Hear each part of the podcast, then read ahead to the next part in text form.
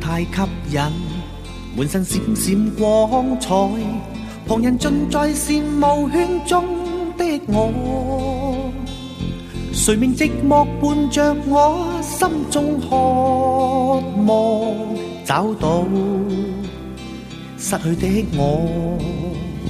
誰像我更了解我？跳出圈中都不可，誰人自愿靜靜圈中消失去？還是默默混下去，只可繼續，不可一切粉碎。願望有日圓圈打破，慨嘆句沒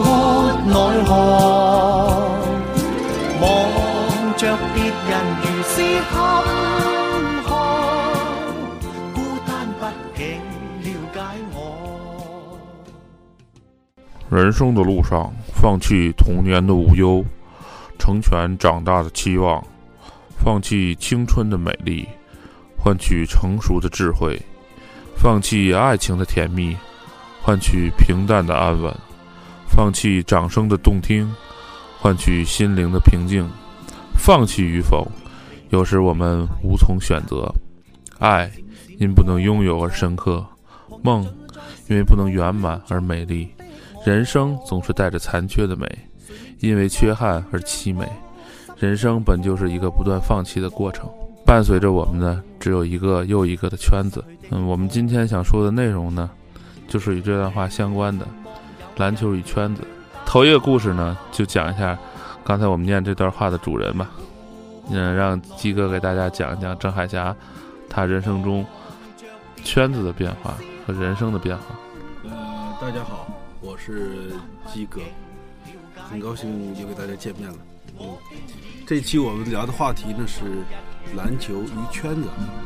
呃，我当我们在讨论这个策划选题的时候呢，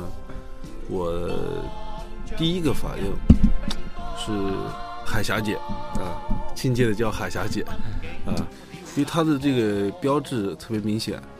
呃，一个两米多高的一个小女人，小妹啊啊，小不是小女人，嗯，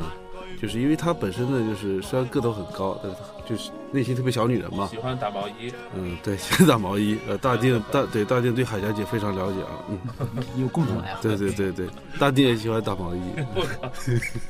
啊，然后呢，呃，当时我就在想，就是如果说海霞姐要是没有篮球，她会是一个什么样的一个人生？有可能一辈子都不会结婚，有可能呢就是一辈子这个家人都抬不起头来，因为这么高一个女的，其实一直啊对是一个很大的一个压力，你知道吧？嗯，对，特别是农村人来说，因为海霞姐呢是来自河南省商丘市这个折城县的一个小农村。如果说一个两米多的女人在这样一个环境里头，如果成长的话，我觉得她肯定在心理上啊，对吧，就会承受很大的压力，就会影响到她的生活啊。但我觉得呢，就是说，呃，在我的概念里呢，就是海霞姐，就是因为篮球发生的圈子呢，可能分为四个部分吧。嗯，第一个就是海霞姐怎么走入篮球这个圈子里头啊。第二个部分呢，就是海霞姐怎么在这圈子里打出点名堂来了。嗯，第三个部分呢，就是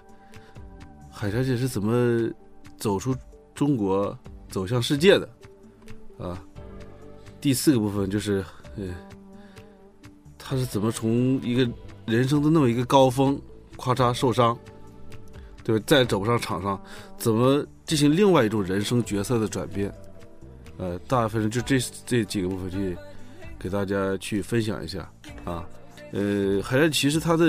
篮球人生里有点传奇，就是因为他在十二岁的时候已经长到一米七二了，呃，那个时候已经比我高中时候都还高好多了。十二岁对我十二岁的时候一米六零，对也不也不嗯算也不算太高呃，了，是不算太高。他哥就当时写了一封推荐信，那个推推推推对推荐信，然后就推推就推荐给那个武汉的那个部队，啊、他对对某部队啊，然后海霞姐呢，从此就开始了她的那个军旅生涯，也是她的篮球生涯，因为她就是中国这个体制嘛，对吧？其实有很多这样的特殊的东西。他这个圈子都变化了，，嗯对对对对对对，就是让人特别唏嘘不已的，就是说，因为他个特别高，脚丫特别大，是一位木匠师傅给他做的，塌了板儿，啊，就塌了把，啪啦啪啦啪啦就塌了把，不嗯分左右应该。对对对对对对，嗯，然后呢，并且呢，他在十四岁之前是没有拍过照片的，中因为队的有，对对对对对，他通过这个就是进入部队，进入篮球圈以后，就是他的人生就开始第一个变化就开始发生了，这个我能想象到，嗯就是一个农村的一个小姑娘，对对对一对，开始她对于这个社会的认知可能都没有太多，对吧？对对对然后就到了这个部队当中，然后对对自己有一些彻头彻尾的那种冲击吧，对吧？对让她有一个很很大的一个变化的一个对对圈子对的。变化，对对对对，嗯，我就问一下了，嗯就是他在十四岁进部队以前，他是否有打篮球的经历呢？呃，好像是就是因为这个没有海燕姐聊过啊，啊，就是一些网上资料说，他其实十二岁时候是在那个，呃，商丘是在某一个好像学校之类的，好像当时是短暂的接触过篮球，啊，最后被送到那个，呃，部队了，而这辉煌的篮球人生就开始了。这大概是哪年？嗯，当时那个八二年的时候，就是就入选中国女篮了，八二年，呃，中国青年女篮，嗯，然后八三年呢，就是就进入国家女篮了，国家队这个篮球生涯中，然后就是无数的无数的奖项，啊，就是什么呃，一九八六年女篮的最佳中锋，就是世锦赛女篮世锦赛最佳世界级别的一个，对对，对，世界级别的比赛，中国的咱就不说了吧，啊，国内就不要讲。对，九二年的时候还得过奥运会的亚军，我记得九二年的时候还赢美国队了，估计也就是那个，然后被 WNBA 相中了嘛，然后就在九六年就所谓的黄金一代， 对吧？科比他们黄金一代嘛，还啥也嗯好，，对，海佳海佳姐也是黄金一代，然后呢就开始进入 WNBA，在当时的洛杉矶火花队，就开始了他人生第三个很重要的圈子，啊，这个圈子呢就是给给他一种就是完全不同的看待篮球、看待世界的一个又进了一层次了，对对吧对对又高了对一对阶了。对，因为就是从海小姐的那些一些采访和的一些资料看哈，这个阶段呢，然后她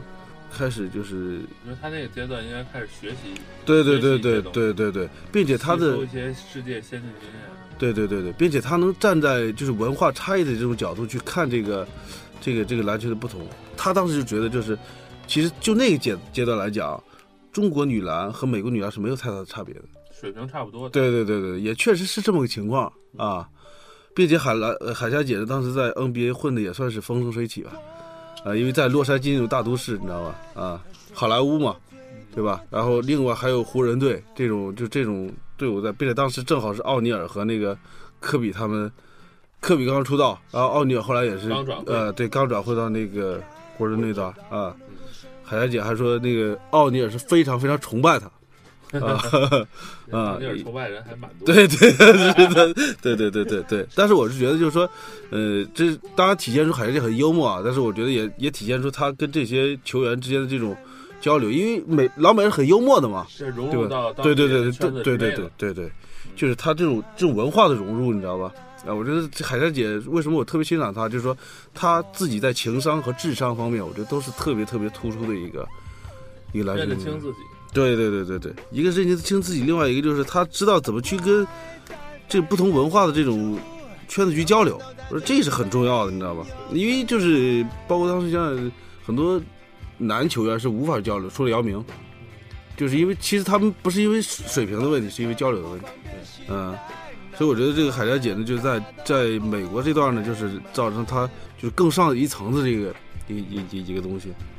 嗯说到这儿啊，我就嗯个人感觉，就是这个呃人的这个情商啊，或者是你这个交流的一些底蕴啊，其实在这个地方就显示的显露的非常好，就是嗯他能够在不同的圈子里边，哎，去去叫什么，很快的融入进去。对啊，这个是一个很好的对一就是要融入这个圈子这种愿望和和这种动力，呃，这是第一位的。套句俗话，就是咱们马克思主义这个唯物观一直讲嘛，对吧？个主观能力。外因对外因和内因的关系，你知道吧？对吧？这外因它只是推动的，内因是决定性作用，你知道吧？你看，就你必须是在内部有这么一个很强的一个动动力的时候，你才会去去主动去寻找圈圈子，呃，去在这个圈子里把自己能量发挥出最大，然后去自彰显自己在这个圈子里的这种地位，这个才是最主要的啊。然后等你在这个圈子里都很那个的时候，可能你自然人生就要上另外一个圈子了。我觉得这是一个一个一个一个慢慢发展的一个东西。有点像这个总结起来什么，就是融入、嗯对影响、跳出，对对是吧对对，嗯，其实就是我觉得海亚姐的，就是我觉得我我还特别欣赏的，就是很多中国的这些，包括男篮也好，女篮也好，对吧？他们在退役以后呢，不像 NBA 那些人，就很多你像什么米勒，他们现在还在做，有的在做那种，呃，解说呀、对吧？有的在做记者啊，我觉得他们是很很很那什么的。但在中国这些呢，大部分球员退役以后呢，就悄无声息了。对，没有那么多的那就没有任何的这种东西了。但是但海小姐就不一样，她就是在九八年呢，就是她一看那个 X 光片的时候，自己腰椎间盘突出，这这这这个篮球生涯就完蛋了啊！这时候呢，我觉得她就做另外一种选择，人家啊那阵儿也大了，对啊，年龄呃，对对对，年龄大了嘛，呃，然后呢，但三个月以后呢，就是他那腰椎间盘突出三个月以后呢，他就当八一队的女那女教练了，哦啊、就第一个这个女这个主教练，啊，我觉得他就实行了一一个很很很完美的一个人生的一个转变，你知道吧？啊，并且呢，就是他把之前自己在上一个圈子里头积攒的那些，怎么去给媒跟媒体打交道。啊，怎么去跟这种就是顶级球员协商，啊，就我觉得这种能量，他就完全的就是就爆发出来了啊。包括后来就是那个海苔姐，就是就是在这个圈子里头收获了自己的爱情，包括她她这个退役以后呢，然后她就是参加各种节目，就是她从一个完全的一个运动员儿，变成一个公众人物，啊，这样一个转变，我觉得是非常非常完美的。这嗯种转变不太容易。对对对，很难的，因为运动员的目的很单一，对对对对公对。众人物呢要注意的事情很多。对对对对对对，呃，海洋姐就是大家可以可以看到，在各种场合、各种非常幽默的这种，应对自如。对对对对，我觉得是一种很，就真是一种见过场面的一个一小个大大咖这种感觉，嗯，这跟他的圈子也是很有关系。对对对对，所以就是我觉得这个圈子就是不是很有关系，就是因为圈子把他这个人的这种，另外一个他很重要，他自己有内在的东西啊，这个圈子把他铸造成那么一个人，啊，所以我觉得就是说，篮球我觉得是一个非常好的一个一个东西，它能让人就发生翻天覆地的一个变化，啊，就刚还回到刚才一开始我讲那个，如果没有篮球，海峡界能变成什么样，我不敢想，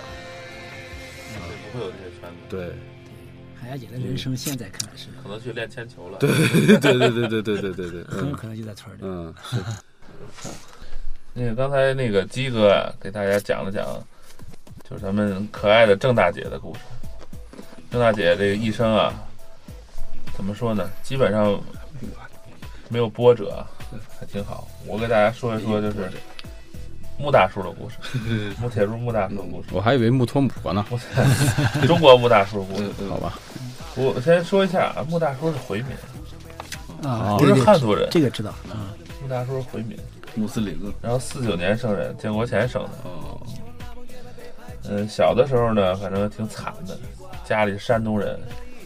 没钱，一家五口儿四处流浪要饭。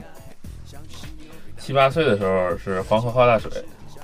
过年的时候呢，别人家都吃团圆饭，他们家一家人就流落到山西了，住在人家那个没人要的破窑洞里头。嗯，后来呢，就流到新疆呢，新疆那边儿缺人，他们可能在那边儿相对来说生活稍微稳定一点儿了。嗯，到十六的十六岁的时候呢，身高就窜到两米了。穆大叔自己老笑着说嘛，他自己说就是不知道吃错什么药了，长这么大。其实现在就现在观点看，他可能就是绝症，后嗯啊，来跟他跟他去世也有很大关系啊，心脏病。就发育稍微有点不太正常，是吧？嗯，对。啊，六八年的时候呢，这个穆大叔呢，在山东东平县呢是卖鸡的，是不是啊？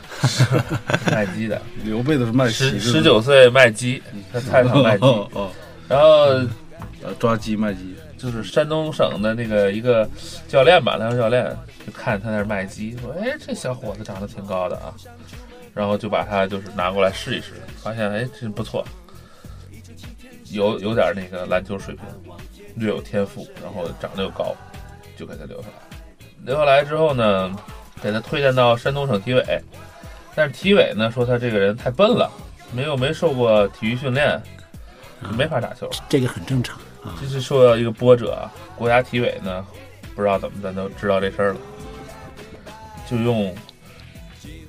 用当时算是比较高傲的一个代价吧，二十个篮球，哦我还以为几袋大米呢。 我以为是鸡蛋 呢。二十个篮球，从那个山东体委吧，山东省体委就把这个吴铁柱换到那个国家体委了。去了之后他也练不了啊，他就先练田径练了半年，把身体先练先练身体，哎，先把身体拉好了。那我这是我说的，就是说他这个圈子的转换，从一个抓鸡少年，是吧 直接转换成国家的一个要急需培养啊国家栋梁，梁，国家栋梁的篮球人才栋梁啊，人才。人才。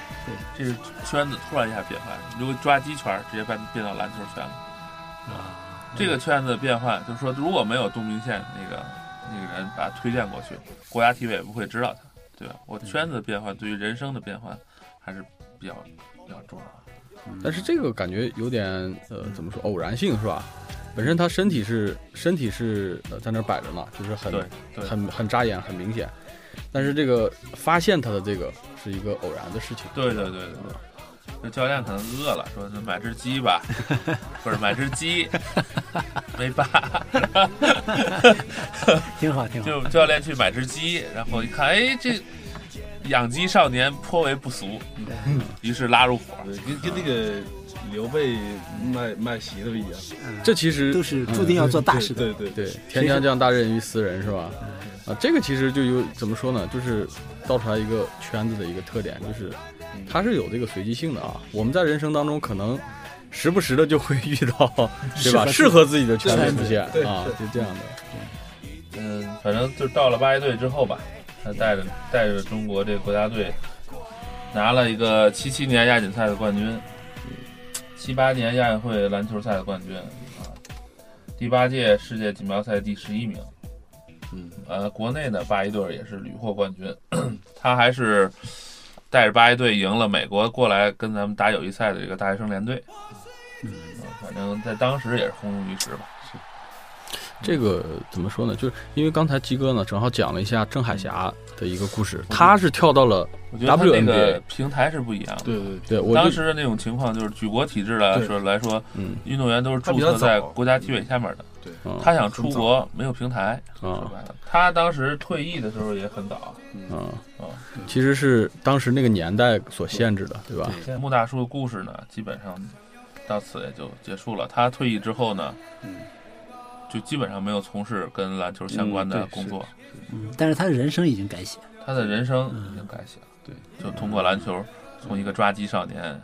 一个要我饭觉的，得他还是比较就是有在在在篮中国的篮球界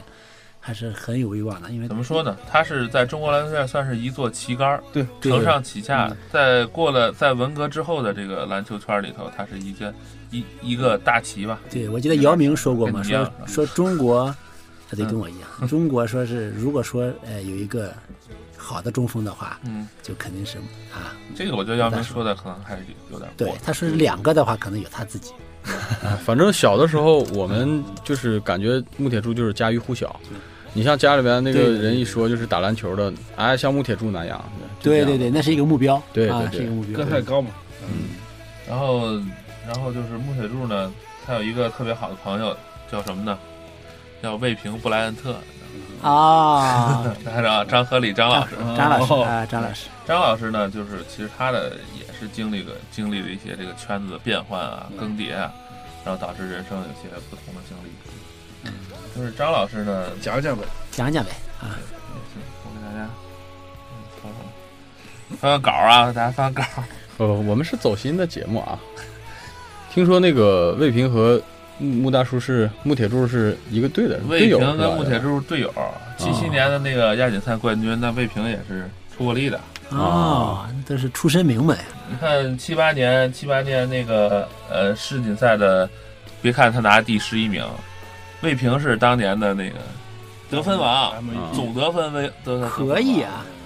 这个这个其实当给我给我一个很很有画面感的一个画面， 是吧？就是什么？就是魏平和这个这个这布个莱恩特穆兰对魏平和这得个分王布莱恩布莱恩特和穆铁柱啊，就好比这个布莱恩特和这个奥尼尔是吧？奥尼尔是吧？当年的这个对对对对，嗯中国这种吧感觉，，文革他们俩有没吧？有他们俩有没有那种就是空配的那种画面呢？呃，这个估计够呛。莫大叔跳不起来，对啊，好吧 他这个双腿不行，嗯就是跟膝盖也不行但是有一些那个，比如说配合的一些对一些画面，我也非常想看，你知道吗？配合肯定有嗯，嗯，然后那个魏说到魏平呢，他反正张老师也，是张老师吧，啊嗯，张老师尊敬一点，张张老师比我们大爷很爷多级，的，到不了吧？那叔叔叔级张叔叔，嗯嗯，他是打完这届七八年世锦赛两年之后呢，这个张叔就退役了。啊，这么快，退役了之后，然后他八一年就去读那个北体大大专班儿，然后进入北京队儿呢当教练。嗯，那他这个时候是在经历什么样的一个就圈是子？他是一个平稳的一个篮球圈子内一个过渡正常的一个过渡。啊，就是正常的一个职业运动员他所经历的一个他所应该我的体现圈子就处在篮球圈内，啊，我根据篮球圈，我就进行我的一对逐渐打怪升级的一个过程。啊，你看，比如说读书，读书完了当北京队儿教练，嗯他北京人吧，不当当北京队儿教练呢，当国家队儿教练当了两年，嗯嗯当了四年，当了四年还，当过国家队教练，可以，然后汉城奥运会之后，张叔叔这个命运就发生了一个扭转，整个人生圈子就变了，他不干主国家队主教练了，直接去美国探亲了，嗯啊，就出国了，镀金去了随随父啊远征是吧？随媳妇儿走了，嗯，啊，嗯，跟媳妇儿走了。随气远要美人不要江山，然后张张叔叔呢，到到了美国之后呢，第一站去的是芝加哥大学。到那儿他也没钱啊，就给人家打零工，芝加图书馆里头干活，赚点微薄的薪水吧。嗯，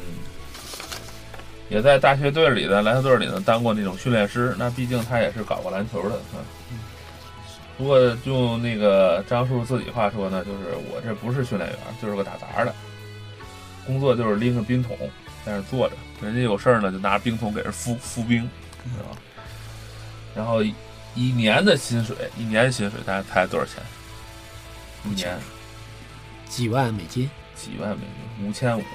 哇，这太惨一年了，这这一那年时候五千美金应该挺值钱的吧？在美国吗？那在美美国国呀九几，年啊一年才五千多美金，对啊现在才五千多，对哦啊。问题之前你你跟他之前的那个呃平那个那个台方对，啊嗯跟他之前的那个高度是他是之有前很大也挣反不了差多的少。钱啊，其实当时肯定挣不了多少，但是地位是有的呀。就是吧说当时你的不需中要国是去这样的，拎桶我不用怎么花钱，啊我的这个房子对国啊，家给哎的，是这样，老我婆国家介绍的，我大胆猜测，这个可能是跟当时中国有一个去美国的淘金热有关系。有关。大多数人都去美国淘金，对嗯都去都去那个那说白了批就是说去的太很多很，了，我在国内很牛逼的人去美国就刷盘子，对，但是那个时候都是牛逼的人才出去。人家敢去挑战这个事儿，就是说白了不在乎你怎嗯么着，你你敢放弃自己还算比较成功的人生，开启另外一段人生对，这是最牛就逼的。是说我放弃中国篮球圈子，对然后在美国展开一段我新的这个交际圈对对，对重新打怪，你知道对吗？对对，很厉害。说白了，在有的人说了，到美国是展开那个 easy 模式了，对但其实呢，对有些人来说，他就到到变态模式了，对对，更困难，对，更困难。张老师后来呢？他后来又在那个学校里头就好稍微好一点了，人家到让他到财务当会计，这个稍微挣的工资可能要多一点了。嗯，后来呢，就去到青岛啤酒里头给人当啤酒代理。在这个期间呢，就是嗯，他跟国内的这个篮球圈呢，虽然说是已经没有什么呃。在生活呀、工作呀，所有关系上都已经没有了，但是他还保持联系。嗯，呃，如果有国家队啊，或者是相关的这个媒体、体育体育记者啊，到美国报道什么东西呢，还会去找他，他会帮助人家落地，在美国落地。嗯，比如说什么接送啊，对吧？吃住啊，这种简单的这生活处理，他会帮忙协助协调一下。嗯，到了九六年的时候，就发生了一件大事儿。当时那个央视去美国直播全明星赛，直播全明星赛呢，当时那个去的时候呢是孙正平、孙老师、哦哦，郑平老师，去了之后他就一个人，他就想就是找一个搭档，嗯就一块儿在解说嘛，就跟说相声一样啊，有朋友逗嘛。嗯然后就想到了这个张卫平张老师，啊然后拉他一块儿解说这个当时九六年的这个全明星赛。说说白了，这个张老师可能英语也好，对对，那在嗯当美国然生活一段时间，英语也好，又能当翻译，又懂篮球，嗯这是一个说白了不可多得的一个人才吧。这在没错没错，在九六年，他第一次在现场直播了这个全明星赛，就是从，哦这他儿那么拉早开了就那么早就开始了，对，从从此就从美国这个圈子跟中国的这个央视媒体圈，就有交集。哎，嗯又有了一个新的交集。从此慢慢的，央视又做点自己的节目，什么卫平教篮球，什么的，啊然后又继续播一些那个，呃，那个比赛，对吧？什么孙悦玩他什么这种，就出了一大堆对，张老师语录嘛。然后张老师重逐新渐逐渐的，他又回到了中国的主流视野之中。嗯啊，是这样的人生模式。等于是他从中国篮球圈子到美国这个零媒圈子，嗯，又扩展扩展扩展呢，又是跟中国的媒体圈子打了嗯架，然后又到国内又继续扩充自己媒体的圈子，一点点再发展。但是他这个媒体也也也是体育媒体嘛，对吧？对对篮球中央媒体央视五嘛，卫平布莱恩特，哎， 关于这个卫平布莱恩特，不是今天刚好看那个他自己做了一一个序，就是给一个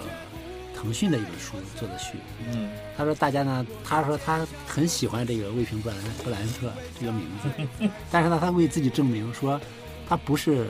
科密，也不是科黑，他是嗯你是说咱们放的那段他他说他叫禅密，嗯他说他其实全从禅师是吧？对，他说他从八八年到美国的时候，就就一直在关注这个，就是说那个时候禅师也没有混出来，才开始带领带领乔丹，才开始打造自己的体系。嗯，然后他是看着这个禅师是怎么样一步一步成功，哎，所以说他觉得这才是，就是说，如果说一定要给他一个定位的话，他说他自己是一个 禅密，啊，反正也也挺现在也想的挺开，挺逗的啊，这个反正张老师，我觉得是一个挺乐呵的人，对吧这也是有视野，有视野，有有有有有有见解。 ？Inside out，Inside out，你知道吗什么 out scrambles，这球打的就合理了，给姚明就合理。嗯 还真敢投，真敢进，还真进。嗯 语录嘛，很有意思，很有意思。嗯哎呀，关于这个，就是你要说美国的话，我自己觉得就是影响比较大的，可能就是马布里了。对，就是马布里怎么说呢？就是可能现在在中国混的风生水起，嗯，哎，大家都很了解他。然后咱们现在亲切称为马政委，对吧？马政委，对呀、可是马政委这个怎么来的呢？肯定是他在中国呢，肯定是愿意善于呃这个指点年轻球员，呃，然后呢那个也也也是也也帮助，其实他就是像一个军队政委的那么一个感觉。，对呀、对呀、政委是什么呢？就是我党派在这个部队里的这一个标杆人物。对，有这个政治思想教育意义啊、就说他这个人思想来说，他这个你看，你看，嗯，就是马布里其实刚开始的人生呢，跟大多数这个包括那个哎那个郑大姐啊、嗯包括那个这个莫大叔一样的，大家都是从来来来自一个不是很好的家庭，对吧？嗯这、只不过人家是在美国、嗯啊，人他们咱们是在中国，伊森模式，对对咱们也是伊森模式。嗯对，但是他也是通过自己的努力啊，从小生长在美国一个呃，就是纽约州嘛，对，在在纽约那纽约市生长，然后呢条件也不是很好，从小呢可能和父亲也有一个共识，就是只有通过篮球才能改变命运。嗯这样的话，你看这这后来的事情呢，大家也都知道，嗯呃，两次入选全明星，然后那个、呃参加过梦六，梦嗯六虽然没拿金牌吧，但但也是个人荣誉啊。对对对对，然后那个，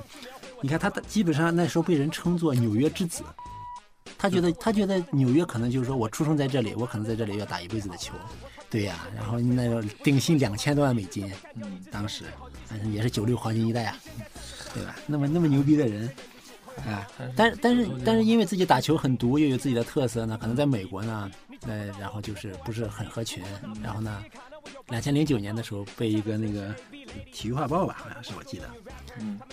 一百九十个 NBA 球员投票嗯，啊，然后把他选出，把他选成是最不想当队友的，对，就是最最不希望与之成为队友的球员，他而且他是属于这个最哦不受欢迎队友之首啊，百分之二十二的投票率，很惨的。把状元了，嗯对，那个时候其实你看，从从全明星到到人生高峰，到结果呢变成变成这样的，其实我觉得他就是他在他这个圈子里面已经混不下去。混不下去了。嗯对，你想你想，那百分之二十二的 NBA 球员呀，都觉得他不合群，嗯，没没有已经没有地方去了。关键这经理就不敢要了，你知道当吗？时我记得他是先去从纽约走的时候是去凯尔特人，对，最后到凯尔特人就已经打没打人凯要尔了，特人的时候呢，他就宣布退役了。我印象中，然后没退役，然后他就在凯尔特人混了半个赛季，季后赛打的也不怎么样，也没人让他怎么上场。对呀、对呀、完事儿之后就就休赛了，休赛期他就出了一个什么狗屁节目，呃他出了一个是不是那个直播马布里，啊直播马布里是就是别人网络视频看他的吧？对对对，就那个，那他这个人生是，就那个时候他可能觉就得是神经病了，我觉得对他已经嗯没有压力太大。其实他当时的一个状态会不会是这样？就是我我个人也是猜测啊，就是之前呢一个很高的一个人生巅峰，让他产生一种比如说很孤傲的一种心态，对吧？然后呃让他让他就感觉一种就是哎我比你们都都强啊或者怎么样，然后比较臭屁的那种感觉，吧？对对然后最后的话呢，就导致他在这个圈子里面觉得，哎，名声就有些臭了，就是大家都越来越不认可他了，因为大家更可能更希望的是跟那种，呃，我积极上进，然后又很谦虚的这种人去去去成为队友，对吧？对，应该是这样一个状态这。跟美国文化可能有关。对，这是他，这就是我觉得这个出身倒也有关这个倒不一定跟美国，就在中国的话，我觉得也是这样，对吧中？国的人说白了，竞争性可能跟美国所人所以所以所以马政委就来咱们中国了嘛。我觉得他是需要一个什么，就需要他需要一个新的圈子，平台对去证明自己。对这个圈子呢，就是还得去认可自己。对，哎，鸡哥说的，鸡哥说的非常对，因为这个是实，实际上这个时候对他来说，他的命运出现转折在哪儿？就是两千零九年，嗯，对吧？山西队刚当时呢特别需要打出自己的名声，嗯，也需要一个那个时候呢，就是国内呢对于这个外援的外援的要求呢已经就是需求比较迫切了。那个马布里呢，那个时候其实实际上在美国呢已经是穷途末路了，就是很惨，暗无天日，实际上是这样，没有无球可打，没有办法证明自己的价值。然后呢，山西队呢也需要这么一个明星来提高自己的这个名知名气名度，，对呃对提高自己的战绩。，对对对对，就这个时候呢，这马布里来到了山西太原。他一出太原的时候呢，把自己吓了一跳，人山人海在欢迎他，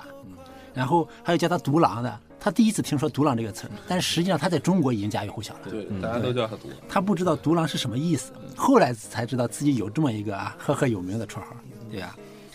哎呀，呃，用后来他自己话说，就是那个场景啊让他落泪，就是在这之前来太原之前，他觉得自己已经快死了，然后看到那么多人以后，他觉得自己的生命力又回来了，所以其实这个时候就说明他已经又到了一个新的圈子，啊，其实他在这个圈子里边能不能混下去，在当时是一个未知数，也得看他自己。对，也得看自己。自己的这种。但是我觉得这个人就是马布里，他有一个好处是什么？他就是觉得自己，他能很快的能够定位，可能说这跟他之前的圈子啊或者跟自己的眼界有关系啊。他他觉错得能改吧对他能够意识到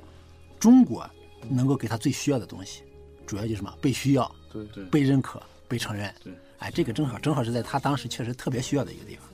后来的事情呢，基本上就是说，在山西呢也带领山西呃打出了一点名堂吧，啊，然后第二四年强了吧？对对，呃，对，就其实一来就显，就是立马显现出它的价值。嗯，他这个感觉，我就我觉得我的理解就是说，嗯，他从一个圈子到另一个圈子，然后呢，从融入，呃，就是从先接接触到融入，就像刚才一样的，然后再影响这个圈子，嗯然后呢，可能最终要离开这个山西这个圈子，嗯重新进入更高的圈子，对吧？先到佛山，最终到北京，对，对他来说是一个非常困难的一个调整过程。但是怎么说，他在他在中国这边也是重生，对，就是马布里有今天，他一半的功劳主要源自他自己本人的心态，还有他的付出。对对对，因为他他实际上呢，人家混得再惨呢、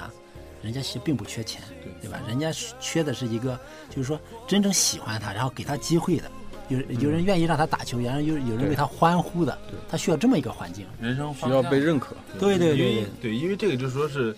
因为咱们之前的大部分都讲一个人生升格的一个东嗯西，其实他这个就是一个人生降格，你知道吗？他先降，对对对他已经很已经对对已经没有已经很低了对对啊对，然后重新呢，呃这其实一个就是说人在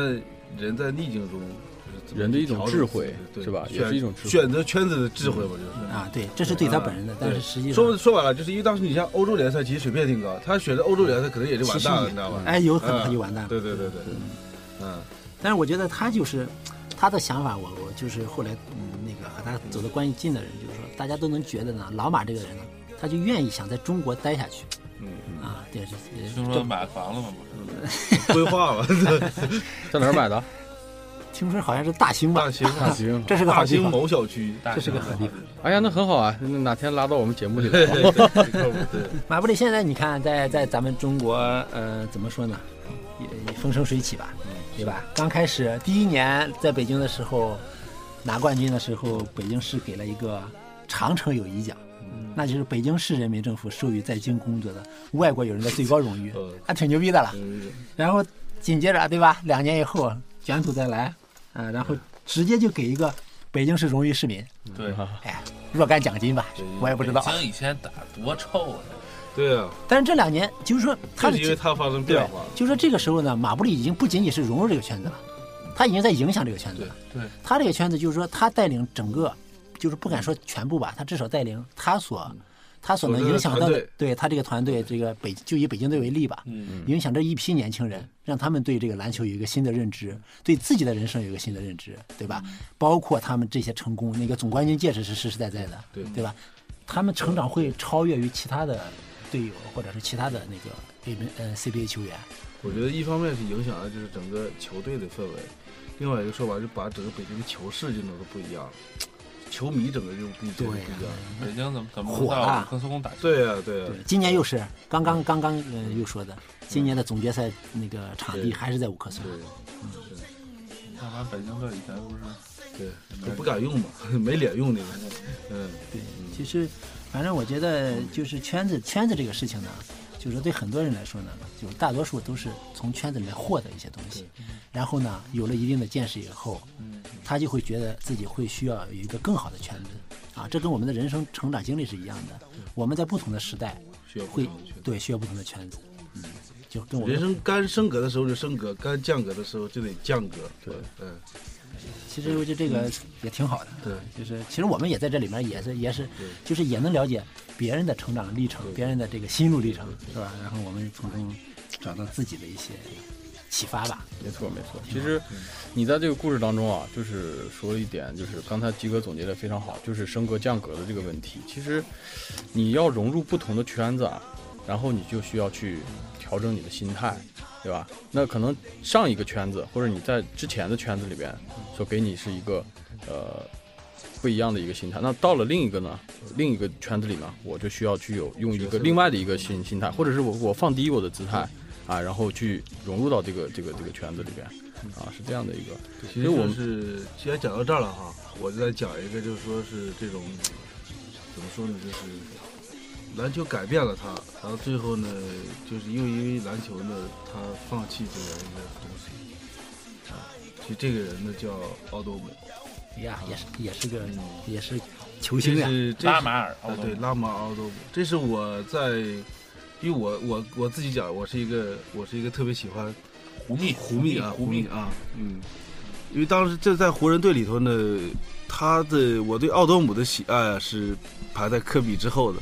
他是我特别欣赏的一个一个一个一个一个球员。虽然说他偶尔有那种就是神神经刀那种那种那种表现，唐诗呃，对对对对对，嗯。但是呢，我是觉得就是说，其实呢，就是从他身上我就看到，就是其实，嗯，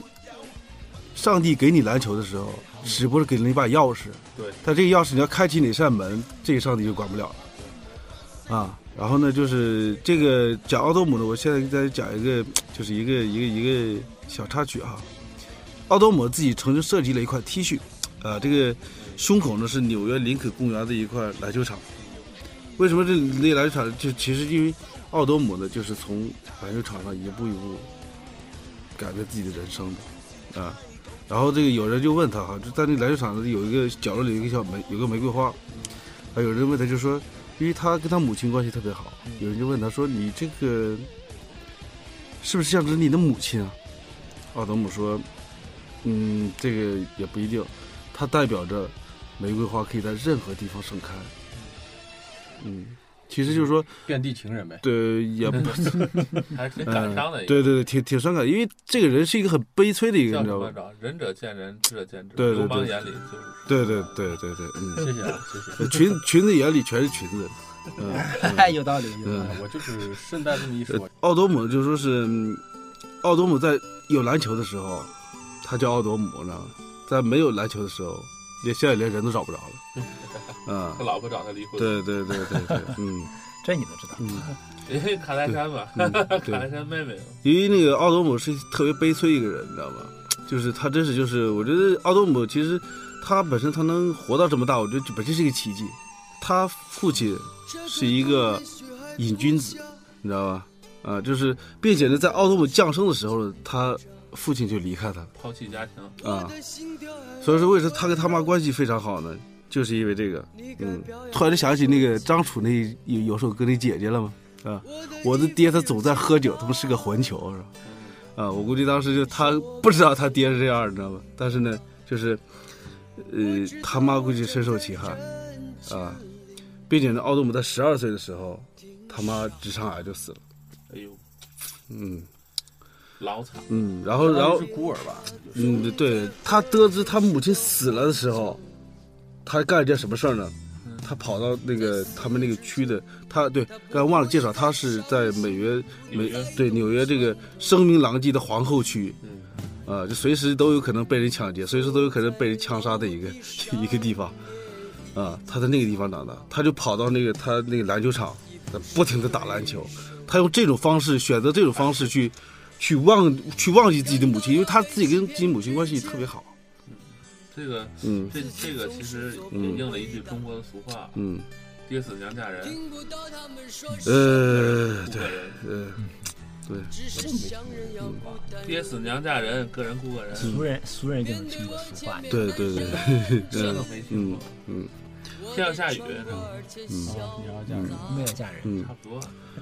嗯，然后呢，其实他那个他在这个球场上啊，就开始就有自己的圈子了。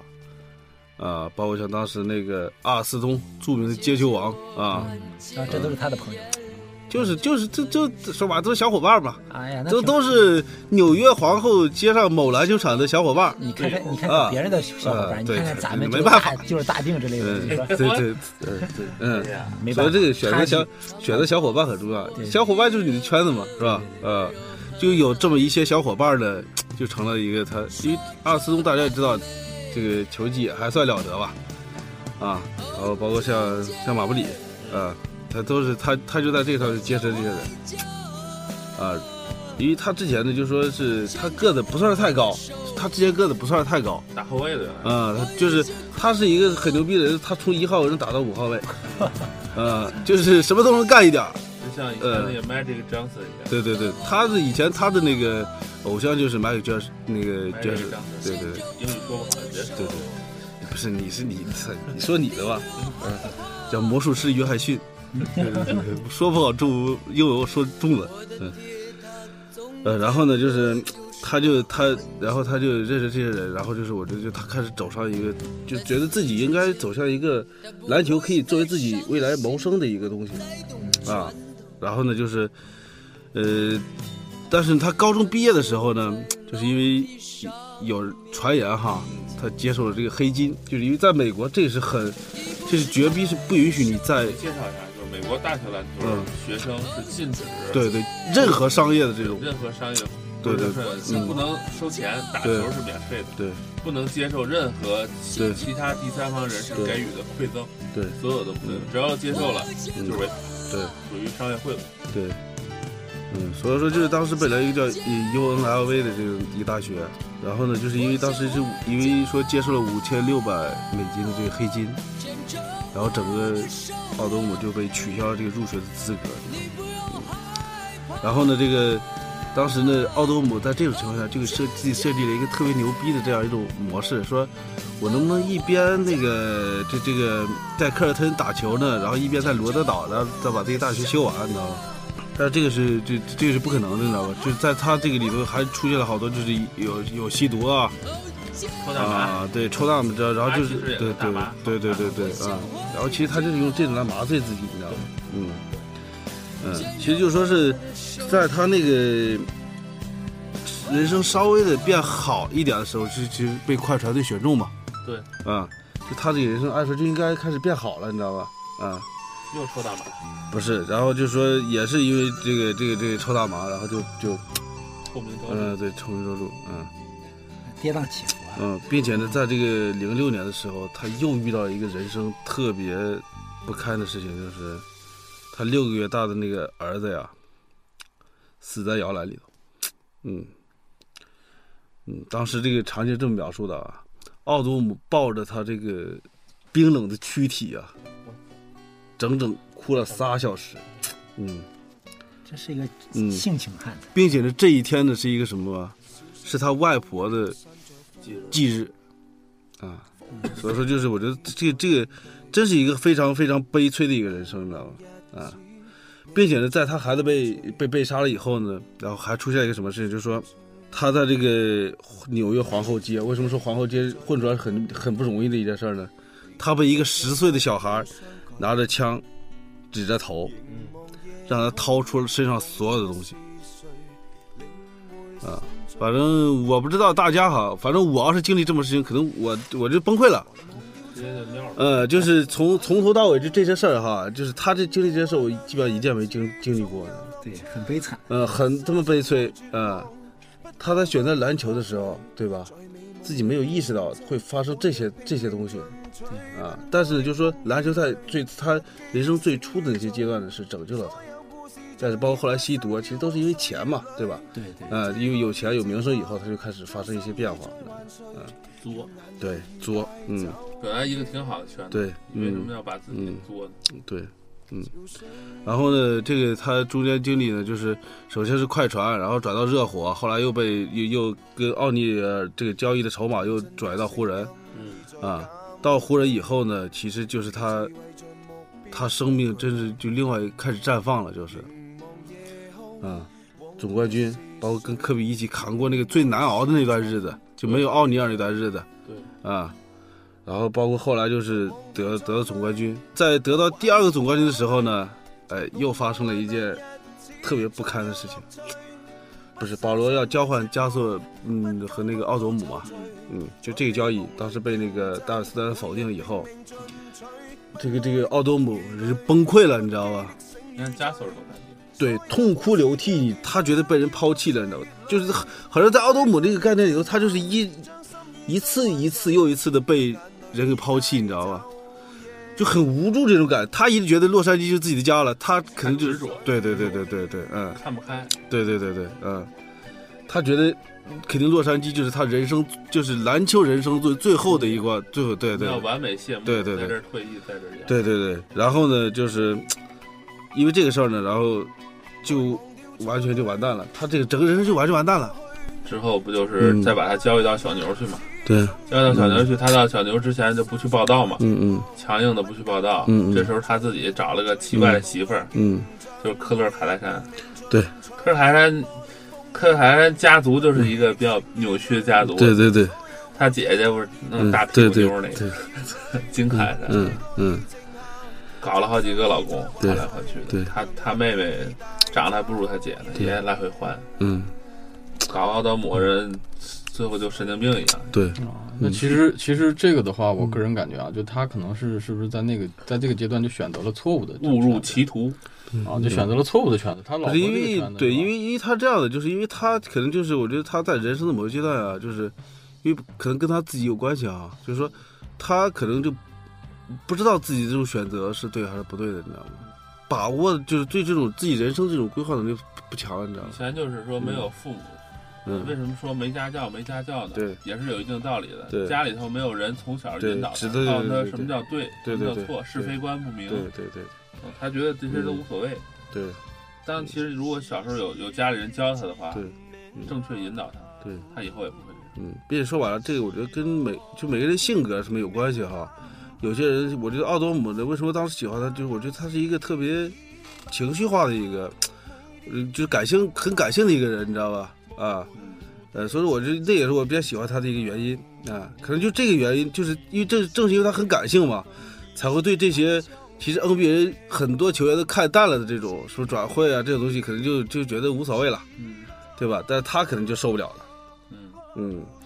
他就觉得就是他本来觉得就是洛杉矶这个圈子，可能就是自己最终的一他个觉得挺和谐一个地对对方，为对什么对又把我转走？对对对我也没对做错什么事儿，对对我对我的他心理上就觉得崩溃，受不了了。对对对，其实呢，就是人家觉得就是嗯我需要打拿冠军，对我要需要我要更好的球员，你可对能不符不符合我未来计划。现在现在看来，我以前觉得这个球员转会啊，嗯无论是愿意啊还是是主观的还是被动的，哎，也都觉得不忍。嗯就是现在想想呢，这个只是一个就球队嘛，就是球队的经营，对，因为就是说这不是工作，对你要干一辈因子。为我记得那个当时 NBA 有一句话不是 “I love this game”， I love this, 对，因为就是在美国人的概念里头，它就是一个 game，你知道吧？ I don't 嗯 love，this。它就是一个 game，就是所谓大家所有的人就在里头就是一个，你你这时候你的级别高，你就在这个 game 比较高的这个这个这个层现在面。口号变了嘛嗯对？Everybody up。嗯，嗯就跟那个它每年都在变嘛。这样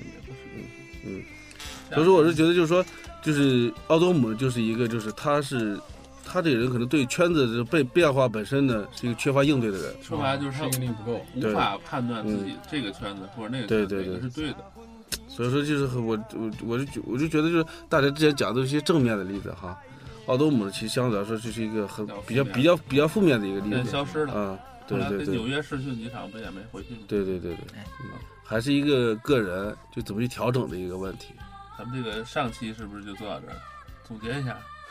看我操，做到这儿就完了。我操我听了这么多啊，就是大家讲的这个故事，反正是有正面的，也有反面的。我个人的感觉是，呃，你要适应一个圈子，那一定是要去呃开放，或者是调整自己的心态，然后才能去融入到这个这个圈子。然后还有一些呢，可能会拥有智慧的人吧，他可能会更好的去利用这个圈子，然后达到自己所要达到的一个目的啊。但是我觉得，对于我们一般人来说呢，更多的可能是呃没有办法去选择自己的这个圈子，所以呢，我们就听一下下期啊，我们在平日常生活当中遇到的一些圈子的故事。好，谢谢大家。